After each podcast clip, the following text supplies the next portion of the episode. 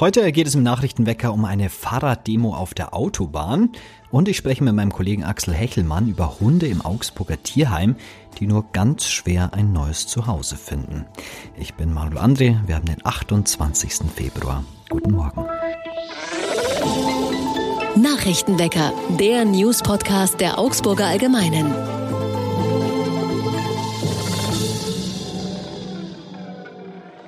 Und das sind die wichtigsten Augsburg-Nachrichten. Das Klimacamp plant eine Fahrraddemo auf der A8. Fahrraddemonstrationen in Augsburg und der Region gab es in den vergangenen Jahren ja immer wieder. Die Teilnehmenden radelten unter anderem auch schon auf der B17. Nun allerdings wollen die Aktivistinnen und Aktivisten noch einen Schritt weiter gehen. Am Sonntag, dem 5. März, soll eine Radeldemonstration auf der Autobahn stattfinden. Dazu müsse die A8 bei Augsburg in Fahrtrichtung München gesperrt werden.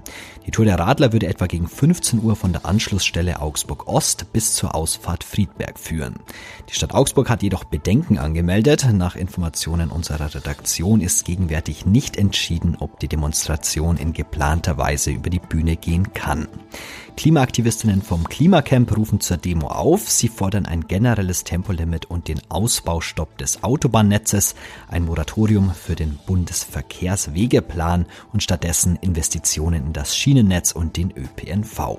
Die Aktion läuft in Verbindung mit einem bundesweiten Aktionswochenende. Die Zufahrt zum Parkhaus der City Galerie im Bereich Amagasaki Allee ist heute komplett gesperrt. Bereits seit gestern Abend kommen an dieser Stelle keine Autos mehr rein oder raus. Die Ein- und Ausfahrt über die Jakobawaldstraße ist aber weiter möglich. Da an dieser Stelle mit einem erhöhten Verkehrsaufkommen zu rechnen ist, dürfte es sich nicht nur zu den Stoßzeiten stauen. Laut City Galerie ist eine Änderung in der technischen Ausstattung der Grund für die Sperrung. Eine Kältemaschine wird ausgetauscht. Dazu wird ein 350 Tonnen Kran im Bereich der Ein- und Ausfahrt stehen. Er hebt die Kältemaschine auf das Parkdeck hoch. Und die Gewerkschaft Verdi setzt ihre Streiks in Augsburg fort. Am heutigen Dienstag legen Beschäftigte der Stadtwerke Augsburg aus dem Bereich Versorgung die Arbeit nieder. Es ist ein Demonstrationszug um 6.30 Uhr an der Johannes-Haag-Straße zum Dom geplant. Die Kolleginnen und Kollegen haben in den vergangenen Jahren in allen Krisen die Versorgungssicherheit gewährleistet und haben jetzt das Gefühl, auch noch die Gewinnabführungen ihrer Unternehmen sichern zu sollen, sagt Florian Böhme von Verdi. Am Mittwoch legen die Auszubildenden bayernweit die Arbeit nieder, kündigt die Gewerkschaft an. Ebenfalls am Mittwoch wird im städtischen Sozialreferat und im Jobcenter gestreikt. Und jetzt schauen wir mal noch aufs Augsburg-Wetter. Kalt ist es immer noch in der Stadt. In der Früh sind es minus drei Grad, dazu ist es bewölkt. Am Mittag erreichen wir Höchstwerte von ein bis maximal drei Grad. Kurz kann dann mal die Sonne am Nachmittag rausschauen, es bleibt aber überwiegend bedeckt. Und auch die nächsten Tage bleibt es bei diesem Wetter kalt und bewölkt. Er gilt als der treueste Begleiter des Menschen, der Hund. Kaum zu glauben, dass immer wieder Hunde im Tierheim landen und dann kein neues Zuhause finden. Mein Kollege aus der Digitalredaktion Axel Hechelmann hat sich gefragt, warum es manche Tiere besonders schwer haben und darüber wollen wir jetzt sprechen. Hallo Axel. Hi Manu.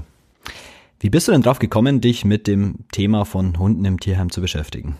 Das ist eine gute Frage. Ich weiß es gar nicht mehr ganz genau. Ich glaube, ich habe äh, so eine Bildergalerie mal gesehen und die ist mir dann in den Kopf gekommen von hässlichen Hunden. Es gibt ja so Wettbewerbe weltweit, wo dann Hunde mit schiefen Zähnen oder Wuschelhaaren oder dicke Hunde zu sehen sind. Und dann dachte ich mir, ich frage doch mal im Tierheim vor Ort nach, wie es denn da ist, ob diese Hunde es besonders schwer haben bei der Vermittlung. War es dann auch so? War tatsächlich nicht so.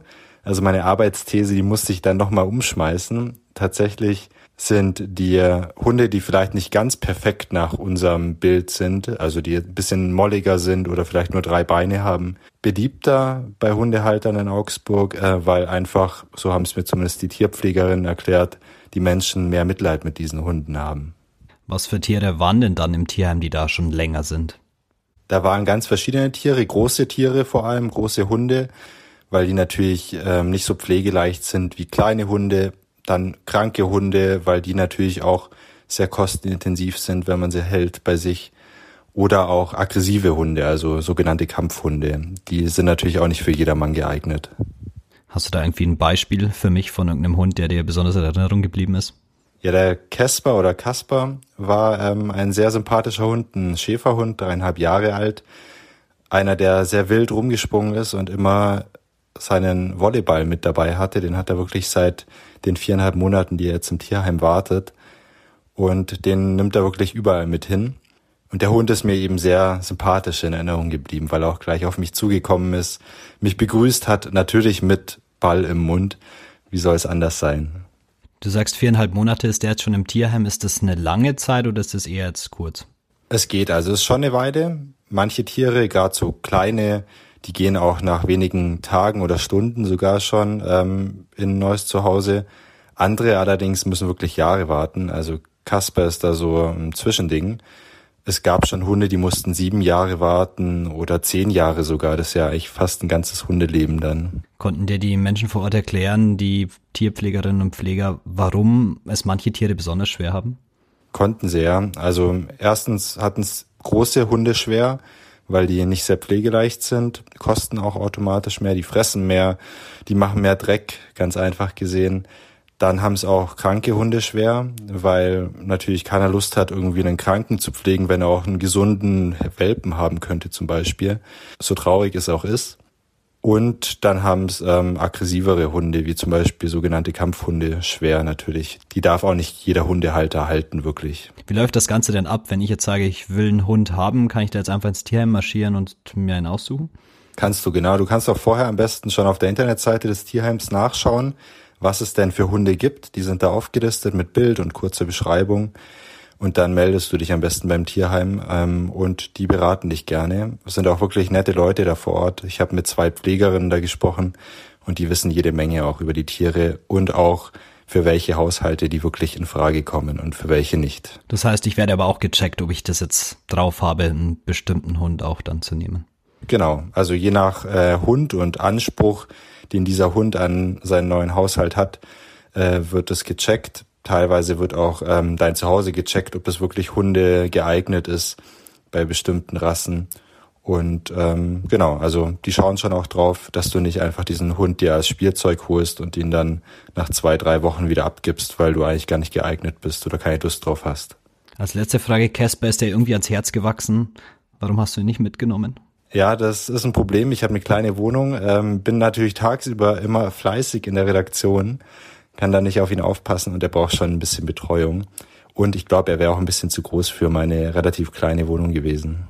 Also Casper ist noch zu haben. Also wenn ihr Interesse habt, die ganze Geschichte von Axel gibt's nachzulesen bei uns auf der Seite. Da findet ihr auch wunderschöne Fotos von Casper und seinem Volleyball. Den Link findet ihr in den Show Notes. Danke Axel fürs Gespräch. Sehr gerne.